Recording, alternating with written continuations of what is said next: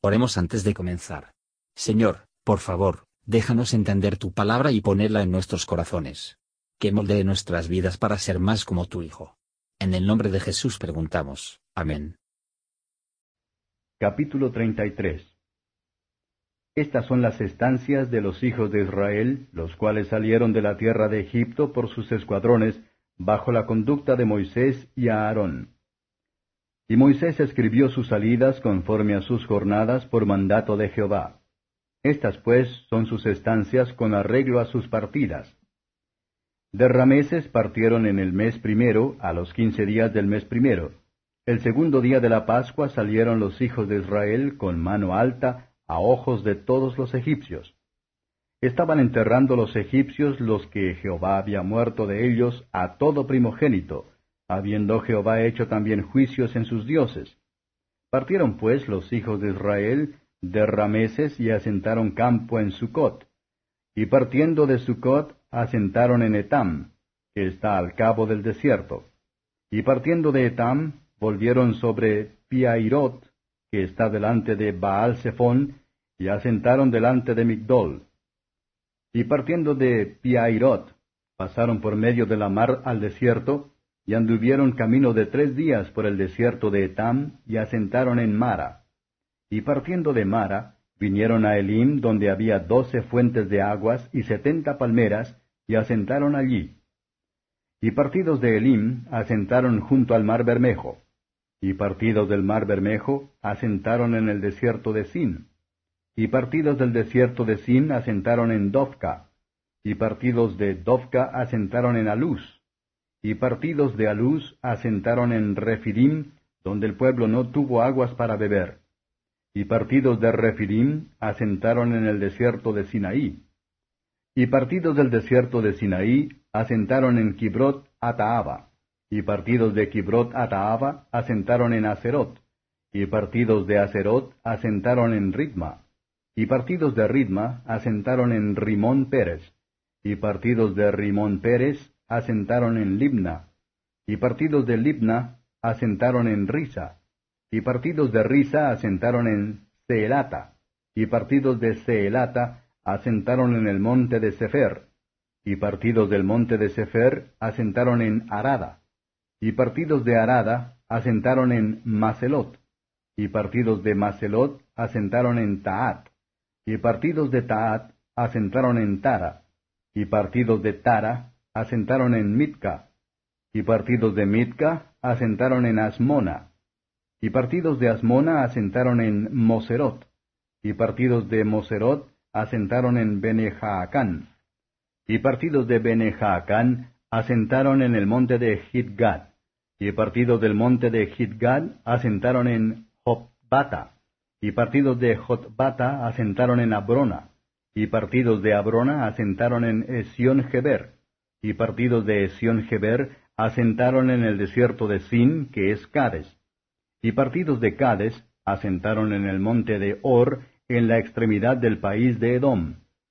Y subió a Aarón el sacerdote al monte de Or, conforme al dicho de Jehová, y allí murió a los cuarenta años de la salida de los hijos de Israel de la tierra de Egipto, en el mes quinto, en el primero del mes y era Aarón de edad de ciento y veinte y tres años cuando murió en el monte de Or. Y el cananeo, rey de Arad, que habitaba al mediodía en la tierra de Canaán, oyó cómo habían venido los hijos de Israel. Y partidos del monte de Or asentaron en Salmona, y partidos de Salmona asentaron en Funón, y partidos de Funón asentaron en Obot, y partidos de Obot asentaron en Ijeabarim, en el término de Moab, y partidos de Ijeabarim asentaron en Dibon Gad, y partidos de Dibon Gad asentaron en Almón Diblataim, y partidos de Almón Diblataim asentaron en los montes de Abarim delante de Nebo, y partidos de los montes de Abarim asentaron en los campos de Moab junto al Jordán de Jericó. Finalmente asentaron junto al Jordán, desde Bet hasta Abel en los campos de Moab. Y habló Jehová a Moisés en los campos de Moab, junto al Jordán de Jericó, diciendo, Habla a los hijos de Israel y diles, Cuando hubiereis pasado el Jordán a la tierra de Canaán, echaréis a todos los moradores del país de delante de vosotros, y destruiréis todas sus pinturas y todas sus imágenes de fundición, y arruinaréis todos sus altos. Y echaréis los moradores de la tierra, y habitaréis en ella, porque yo os la he dado para que la poseáis. Y heredaréis la tierra por suertes por vuestras familias. A los muchos daréis mucho por su heredad, y a los pocos daréis menos por heredad suya. Donde le saliere la suerte, allí la tendrá cada uno, por las tribus de vuestros padres heredaréis. Y si no echareis los moradores del país de delante de vosotros, sucederá que los que dejareis de ellos serán por aguijones en vuestros ojos y por espinas en vuestros costados, y afligiros han sobre la tierra en que vosotros habitaréis. Será además que haré a vosotros como yo pensé hacerles a ellos. Comentario de Mateo Henry Números capítulo 33. Versos 1 a 49. Esta es una breve reseña de los viajes de los hijos de Israel a través del desierto. Se trata de una historia memorable. En sus viajes hacia Canaán estaban siempre en el quite. Tal es nuestro estado en este mundo, no tenemos aquí ciudad permanente, y todas nuestras quita en este mundo somos más que de una parte de un desierto a otro. Fueron deconducidos hacia adelante y atrás, adelante y atrás, sin embargo, eran todo el rato bajo la dirección de la columna de nube y fuego. Dios los trajo alrededor, sin embargo, los condujo de la manera correcta. La manera en que Dios toma para llevar a su pueblo a sí mismo es siempre la mejor manera, a pesar de que no siempre nos parece el camino más cercano. Se mencionan eventos antiguos.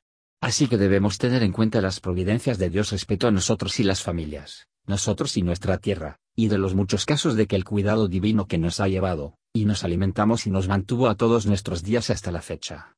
Pocos periodos de nuestras vidas se pueden pensar en, sin que nos recuerda la bondad del Señor, y nuestra propia ingratitud y desobediencia, su bondad nos deja sin excusa por nuestros pecados.